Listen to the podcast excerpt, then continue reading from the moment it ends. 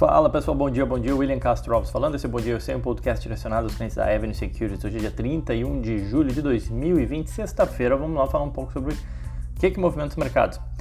Ontem o dia começou parecendo que seria uma tragédia, com o mercado digerindo a queda de 32,9% do PIB americano e o elevado número também de pedidos de auxílio-desemprego. Né? Foram 1 milhão 434 mil pedidos de auxílio-desemprego é, número esse que foi em linha com o esperado, mas ainda assim mostrando que é, os pedidos de auxílio-desemprego eles não reduzem ou a resiliência né, desse número tem surpreendido negativamente. Bolsas intensificaram as quedas logo na abertura. As taxas das, do, dos treasuries bonds, né, ou seja, dos títulos de dívida do governo americano de 10 anos, que são os mais olhados como uma referência para o mercado, foram ainda mais para baixo. É, por conta essencialmente dessa da, da fragilidade, digamos assim, da economia, dessa percepção de fragilidade com a economia, e isso obviamente também pressiona as ações dos bancos, tá?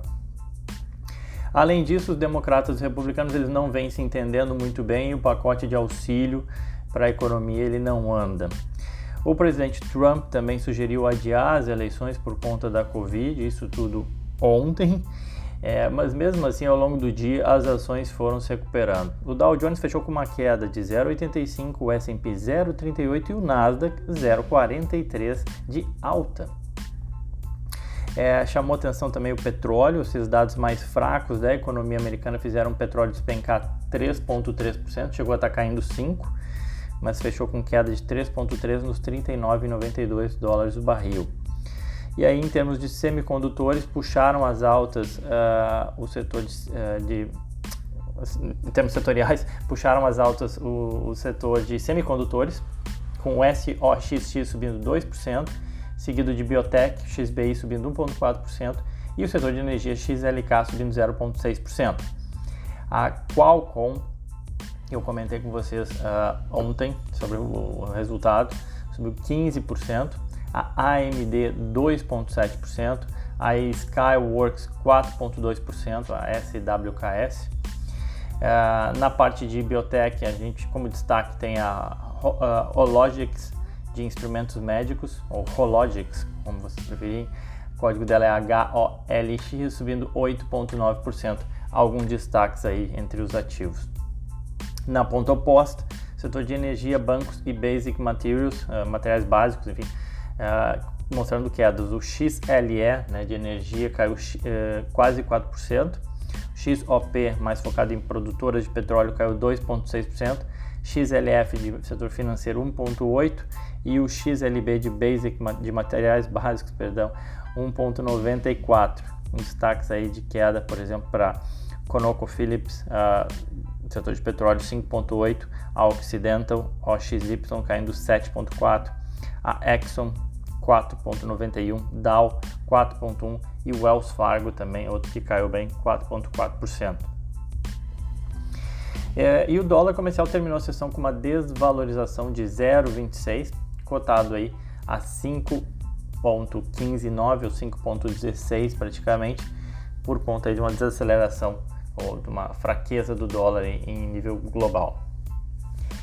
É, hoje, as ações europeias e futuros de ações nos Estados Unidos avançam com os fortes resultados das gigantes né, de tecnologia norte-americana, que é o que eu vou dar o foco aqui, falar um pouco delas. Uh, os resultados das gigantes ajudam a dar um, um, um contrabalanço, digamos assim, para esses dados econômicos mais fracos e também a questão do vírus que segue rondando a gente. Né? As ações de tecnologia, inclusive, impulsionam aí o, o estoque 600 na Europa mesmo depois que França e Espanha divulgaram dados indicando fortes contrações econômicas, né, ou seja, dado de atividade econômica. A ação da Nokia disparou, com lucros que superaram as estimativas. O Japão teve infecções diárias recordes em Tóquio. É, e aí falando um pouco né, de vírus, né, um, teve isso no Japão. Na Austrália, as restrições em Melbourne podem, podem uh, vem aumentando por conta da Covid.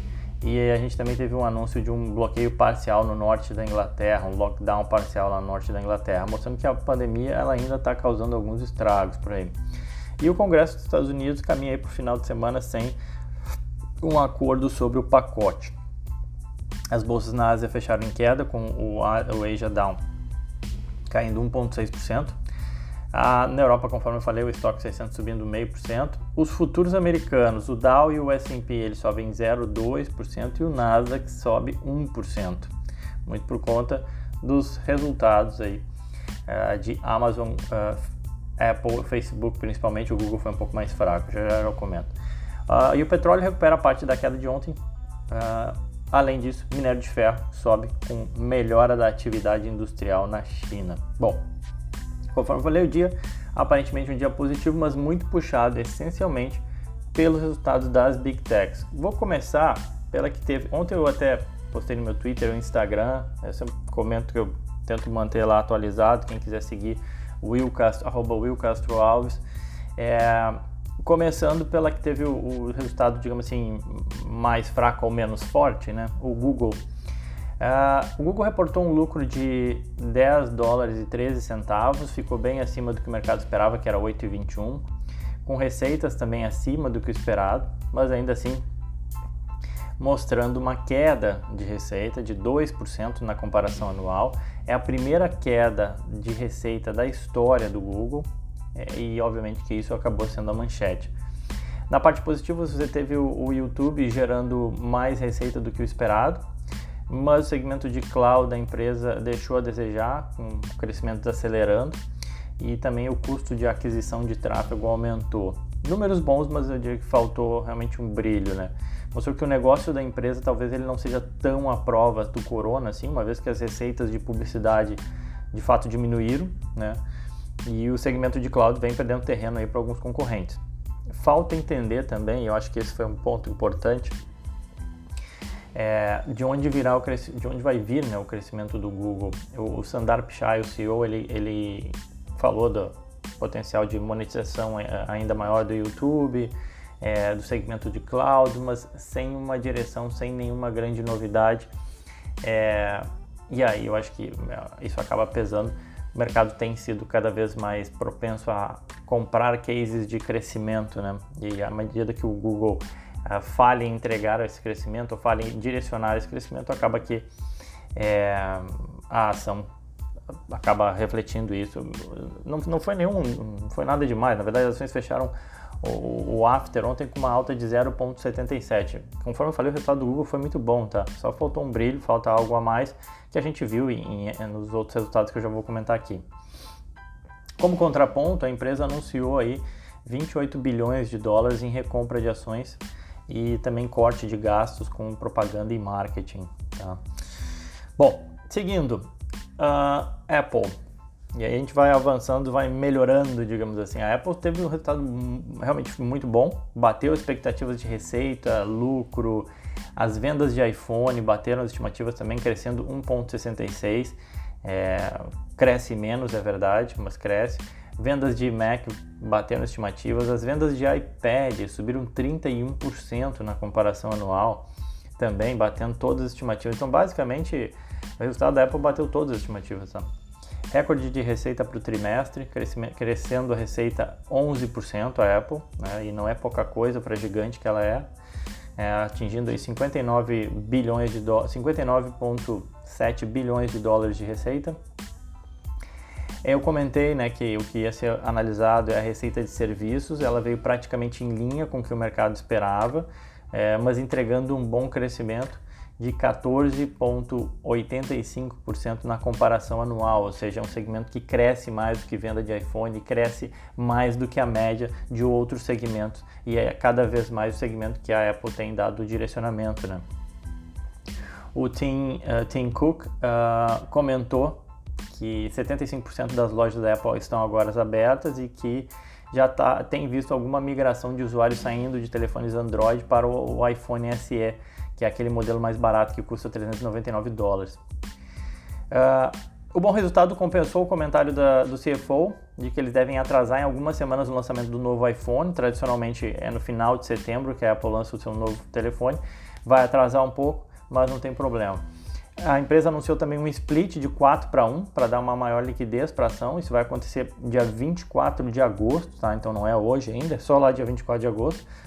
Basicamente, o acionista que tem uma ação da Apple ganha 3 e o valor ele é dividido por 4, né? e também anunciou aí um dividendo de 82 centavos. As ações saltaram 6% no after. Outra que entregou um resultado totalmente surpreendente foi o Facebook, uh, receita de 18,7 bilhões de dólares, o mercado esperava 17,4, lucro de 1,8 dólar por ação, o mercado esperava 1,4, então bateu com folga. Alcançou aí uh, 1 bilhão 790 milhões de usuários diários ativos e 2 bilhões 700 milhões de usuários mensais ativos, né? números realmente impressionantes. Ao todo, o Facebook comentou, né, sua família de aplicativos, o número chega aí a 3 bilhões e 3.1 bilhões de pessoas, né, de usuários ativos no mês. Uh, o Facebook reportou um menor crescimento de receitas desde o IPO, né, de, desde 2012, esse foi o, o, menor crescimento da receita do Facebook, mas não tem problema, obviamente que a base é cada vez maior, né, então é, é normal que haja essa desaceleração. É, uma, e um outro ponto também relevante é que ele conseguiu ganhar mais com cada usuário. É, isso é interessante, quanto que o Facebook ganha com a gente, né? Com, nós que somos usuários. Em média, é, 7 dólares e 5 centavos nesse trimestre versus 6,76 que o mercado esperava. Fora isso, eles deram um guidance de crescimento de 10% para a receita no próximo trimestre, algo que também surpreendeu o mercado, dado que em julho a gente teve aquele boicote né, uh, de anúncios na plataforma com grandes empresas, Unilever, Coca-Cola, enfim, mas ainda assim, Facebook uh, dando um gás de crescimento de receita de 10% para o próximo trimestre. As ações subiram 6,4% no after. E aí, uh, para a gente encerrar as Big Techs, teve um resultado que foi realmente o mais porrada de todos. Eu diria que todos os resultados das Big Techs foram surpreendentes, tá? Mas o da Amazon realmente foi muito além, tá? É, a Amazon entregou um lucro, o lucro da Amazon dobrou na comparação anual, tá? Uh, ficou bem acima do, do, que o mercado esperava, realmente foi uh, muito acima. Receita bateu com folga as expectativas. A, a, Amazon já tinha dado um guidance de receita, é, um, um, range, né, digamos assim, de receitas para o trimestre. O mercado já tinha adotado o topo do range como a sua estimativa, né? A, a, média do mercado já tinha adotado o topo do range. Ainda assim, a Amazon entregou um, um número de receita que ficou bem acima daquele topo de range e bem acima do que o mercado esperava. O mercado esperava 81,5 bi de dólar de receita. As receitas da Amazon foram 88,9 bi de dólar, crescendo 40% na comparação anual. A gigante que cresce 40% não é pouca coisa. A Amazon disse que as vendas do supermercado online triplicaram na comparação anual e com isso eles tiveram que aumentar a sua capacidade de entrega do supermercado em mais de 160%. É, houve também uma melhora de mix com o fechamento uh, e uma melhora de mix de produtos. Como assim, né? Com o fechamento por conta da pandemia, né, no início os clientes focaram em produtos de menor margem, aqueles produtos de, de limpeza, alimentos, enfim, produtos realmente de sobrevivência básica é, que tem uma menor margem para a empresa. Tá? À medida que a economia se reabriu, o mix ele retornou aquilo que a Apple, a, Apple, que a Amazon perdão, considera mais normal, digamos assim. E isso ajudou a empresa porque esse mix melhor faz com que a atividade da Amazon seja mais rentável. Né? São produtos que ela consegue colocar mais margem. A empresa salientou que a demanda segue muito forte, que os assinantes Prime eles compram com mais frequência e compram mais produtos a cada pedido, então seja importante que siga crescendo no Prime, como ela já vem seguindo. É, o foco da empresa agora recai em aumentar a capacidade de armazenagem. Eles disseram que tiveram que aumentar isso para um nível que eles esperavam que chegasse somente no ano que vem. Então, ou seja, já alcançaram as metas de armazenagem, ou tiveram que alcançar, né? E, precisam investir bastante nisso. Uh, o seu cloud service apresentou um crescimento de 29%, desacelerando frente ao outro trimestre, é normal, porque já, já, é um, já tem um tamanho muito grande, né? Receitas de 10,8 bi na parte de cloud service. Os seus outros negócios, né, que ela chama, que é composto principalmente de receita de propaganda, cresceram 41%, subscriptions do Prime cresceram 29%, a venda de produtos de terceiros cresceu 52%, então realmente são números impressionantes da, da Amazon. E o free cash flow, né, o fluxo de caixa livre da empresa crescendo 50%. É, em relação ao corona, eles vão gastar mais 2 bilhões de dólares, já gastaram 4 nesse último trimestre, vão gastar mais 2 bi para garantir segurança dos funcionários e as ações subiram 5,4% no after. E todos esses resultados positivos aí ajudam a expectativa em relação à abertura hoje é, do pregão, das ações do pregão hoje. Bom, fico por aqui então, pessoal. Desejo a todos um ótimo dia, excelente negócio. Lembrando que agora às 9h45, sala de análise ao vivo, falar um pouco mais das gigantes, falar também da UPS, que ontem subiu 14%.